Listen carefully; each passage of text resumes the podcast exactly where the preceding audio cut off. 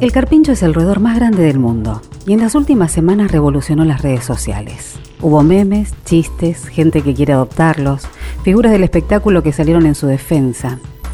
La polémica se generó debido a las denuncias por el desalojo de una familia de carpinchos en la zona sur del Gran Buenos Aires. Vecinos enojados, un country involucrado, pero ¿qué hay detrás del desalojo de los carpinchos? Las voces que necesitas escuchar para poner en acción las palabras. Innovar, sustentabilidad, Con Patricia Lafrati.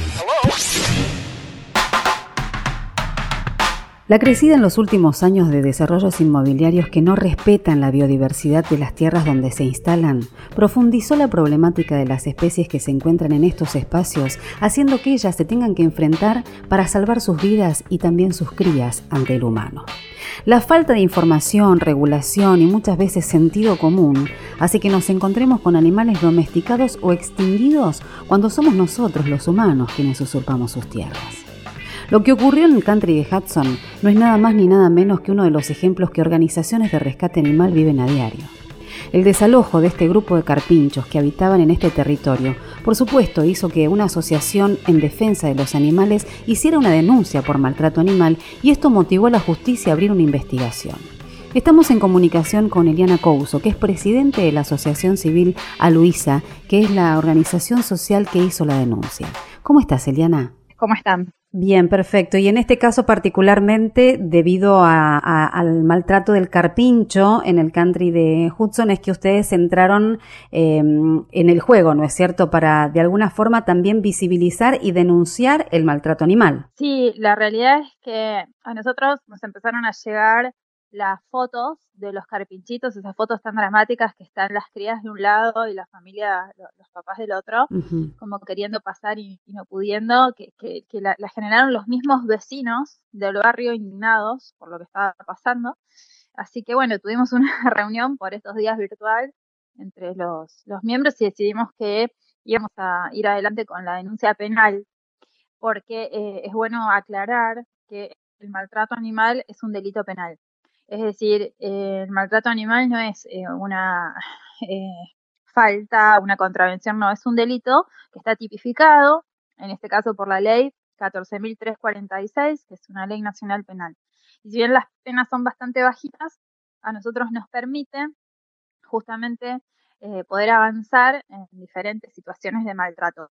Y nosotros, por lo que veíamos y la información que nos llegaba, esos animales estaban en una situación de sufrimiento innecesario y justamente el sufrimiento innecesario está tipificado en la ley. Eh, eh, Eliana, para poder entender un poquito bien el asunto, digo, eh, ¿qué es lo que dicen desde, desde el country? ¿Qué es lo que dicen los vecinos? ¿Qué, cómo, ¿Cómo uno puede entender toda esta situación? Bueno, hay versiones también contradictorias, ¿no? Porque, digamos, hay una versión que es algunos vecinos son los que se habrían sentido molestos por la presencia de, de muchos carpinchos y gansos también, ¿no? Y gansos. Entonces que, eh, bueno, hicieron una queja y por ende lo que sería la administración del, del country habría avanzado con esta decisión de enjaularlos y de sacarlos del lugar eh, con este alambrado de por medio. Eh, para lo cual había otros vecinos que eran los que no estaban de acuerdo con esto y se manifestaron a través de las redes sociales, ¿no? Con mm. tweets y, por Instagram.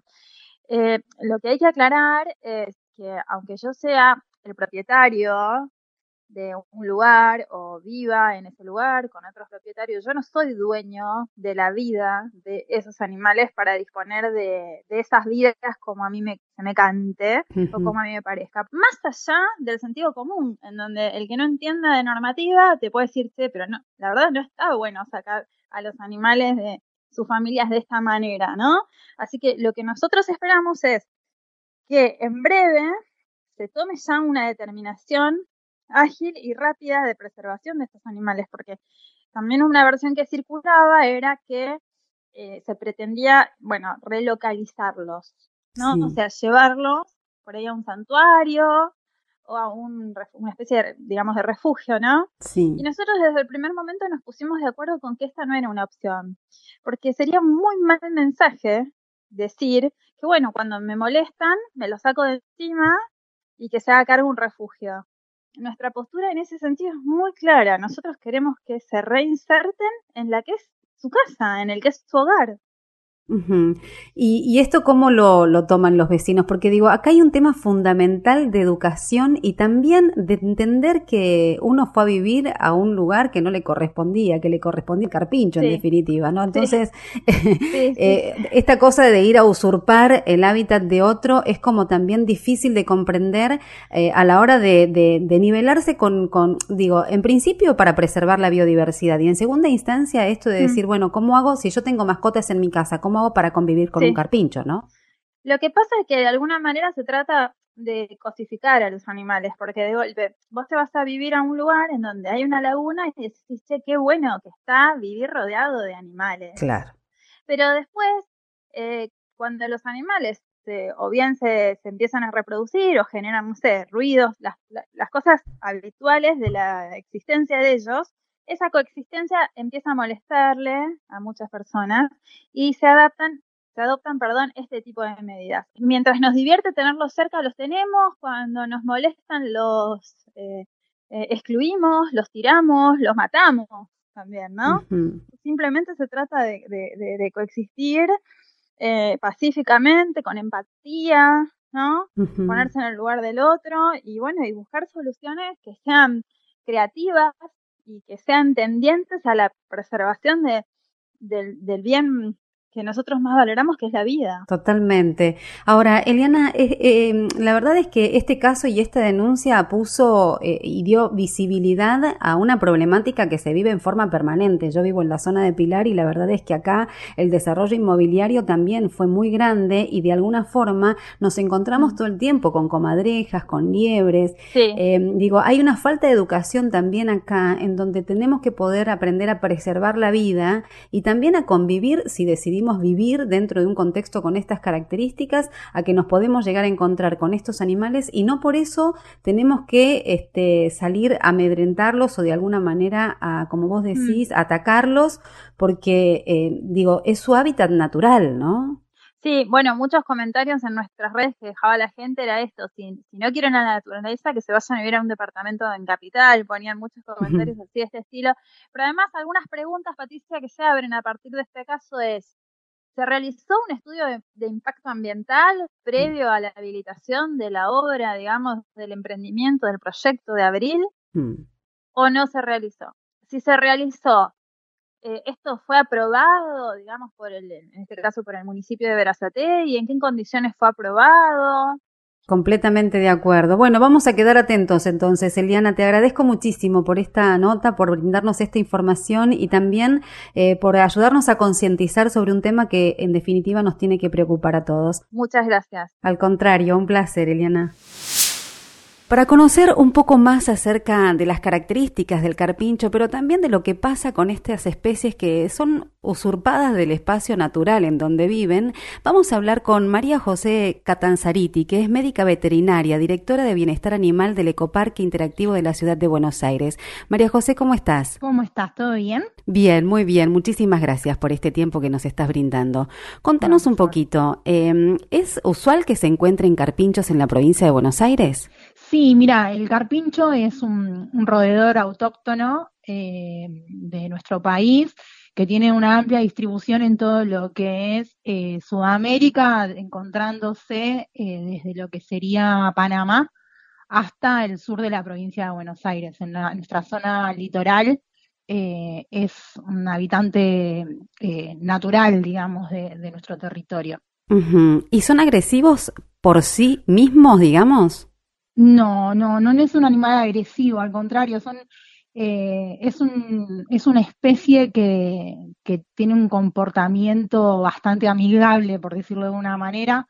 Ellos eh, viven en grupo, eh, son una especie bastante, o sea, viven amenamente en grupo y no, no atacan, digamos, a ninguna especie, a otras especies, simplemente se defienden si algún, eh, sienten algún tipo de amenaza, ¿no? Que tampoco es que eh, en líneas generales si ellos detectan algún tipo de amenaza, su, su característica propia de ser generalmente presa tiende a eh, más bien, más que defenderse por ahí, huir frente a la amenaza. Eh, eh, debe ser por eso también que quizá eh, el ser humano piensa que lo puede domesticar, ¿no? Al ser tan amigables, capaz que piensan que lo pueden tener en su propia casa. Yo conocí el caso de un carpincho que estaba en un sillón, comía pan con manteca. Suele pasar bastante, la verdad que en, el tema del carpincho es la problemática más grande que tiene, ¿no? Es obviamente el tema de la casa, más allá también de lo que tiene que ver con la pérdida de su hábitat natural. Pero bueno, una de las problemáticas más fuertes que tienen es el tema de que eh, por el tema de su carne y su cuero, mm. eh, sufren de, caza ilegal. Eh, y generalmente sucede mucho que matan a los adultos, quedan las crías solas, y esas crías son las que habitualmente alguien encuentra y en sus intentos de darle una posibilidad a ese animal, que es un concepto bastante erróneo, que creo que nosotros deberíamos trabajar para educar a, que eso no es lo correcto, los agarran desde pequeños, siendo crías, y ahí entonces el, el individuo aprende a convivir con una especie que no es su especie. Este, suele suceder bastante que de esa manera es como llegan a los hogares, muchas veces los crían como mascotas. El problema de esas situaciones es que claramente estamos sacando un individuo eh, de la naturaleza eh, le estamos dando una vida que no, no es acorde a, sus necesidades, ¿sí?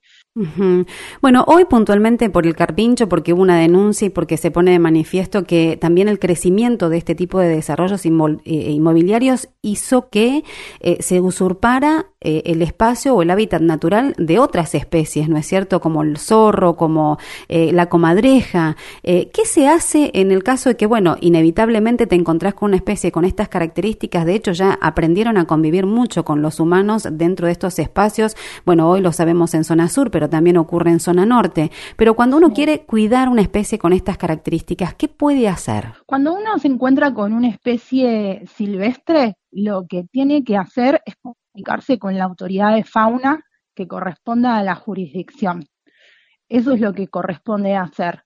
Eh, es muy común, como te dije antes, que uno encuentra por ahí una cría de carpincho y en su afán de eh, cuidarlo, eh, y, sacarlo del riesgo tiende a llevarlo a la casa este, y eso es lo que precisamente no hay que hacer. Hay que darle aviso a la autoridad de fauna competente y ellos son quienes intervienen y toman las decisiones más correctas para el ejemplar que fue hallado. Y después la dirección de fauna lo que hace es determinar a ver a dónde va ese animal para poder ser rehabilitado, para poder ser también devuelto a su zona de hábitat natural. Claro, hay que ver cómo se encuentra el individuo, ¿no? O sea, en ese caso, como te dije, intervienen los técnicos, el técnico no solamente va a ver en qué, en qué lugar se encuentra, sino que también tiene que ver en qué condiciones se encuentra ese animal, ¿no? O sea, si es un, si es un individuo que fue criado como mascota durante toda su vida, eh, como previamente pasó hace poco en el caso de, Pancho, el, mm. el carpincho que había sido este, que fue muy conocido su caso en Santa Fe, mm. eh, que Pancho es, es, un, es un carpincho que vivió en una casa desde muy chiquito eh, y, no sabe desenvolverse solo en la naturaleza porque durante toda su vida el alimento le fue proporcionado, porque no sabe por ahí cómo protegerse de las amenazas, no sabe reconocer amenazas propias de la naturaleza.